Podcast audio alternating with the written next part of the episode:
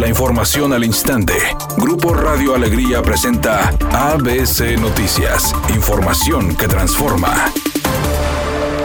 El número de fallecimientos por COVID-19 en Nuevo León superó este lunes las 13.044 muertes, después de que se mantuviera el promedio de más de 50 decesos diarios en la entidad. Así lo informó Manuel de la O, secretario de Salud en el Estado, al indicar que en las últimas 24 horas se presentaron 1.131 contagios confirmados y 54 fallecimientos. Por otra parte, indicó que a una semana de haber iniciado el ciclo escolar en Nuevo León, se confirmó que se han detectado dos alumnos contagiados en escuelas sin revelar el nombre o municipio donde están localizados solo señalando que se suspendieron las actividades presenciales y continuaron con la modalidad en línea. Agregó que los contagios se registraron en dos colegios, uno en un alumno de segundo año de primaria, otro en una alumna de primero de secundaria. Además, el funcionario de salud en el estado indicó que en Nuevo León se tiene registro de 26 menores de edad que están hospitalizados por el virus de COVID-19, recalcando que los jóvenes pueden contagiarse y ser afectados gravemente por la enfermedad.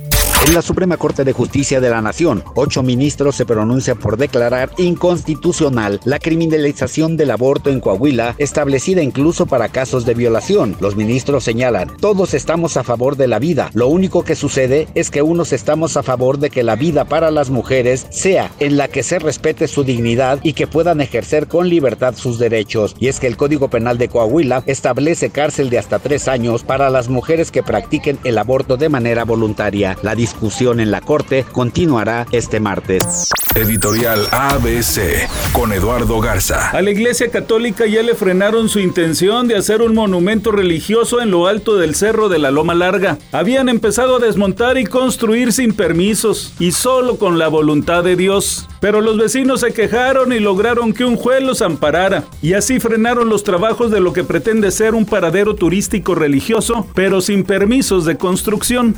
La séptima edición de los premios Platino Iberoamericanos de este año, que se celebrarán el próximo 3 de octubre en Madrid, honrará al actor, director y productor mexicano Diego Luna con el premio Platino de Honor. Luna será el ganador más joven en recibir este premio por su carrera, que ya antes han recibido también Adriana Barraza, Edward James Olmos y Antonio Banderas. Amigo automovilista, nos llega el reporte de un accidente vial sobre la avenida Madero en su cruce con la calle Amado Nervo. Autoridades trabajan en el sitio, mucha precaución. También nos llega el reporte de un incidente vial al interior del túnel de la Loma Larga, con dirección del municipio de San Pedro hacia Monterrey. Lo invitamos a que utilice el cinturón de seguridad y no utilice el celular mientras conduce.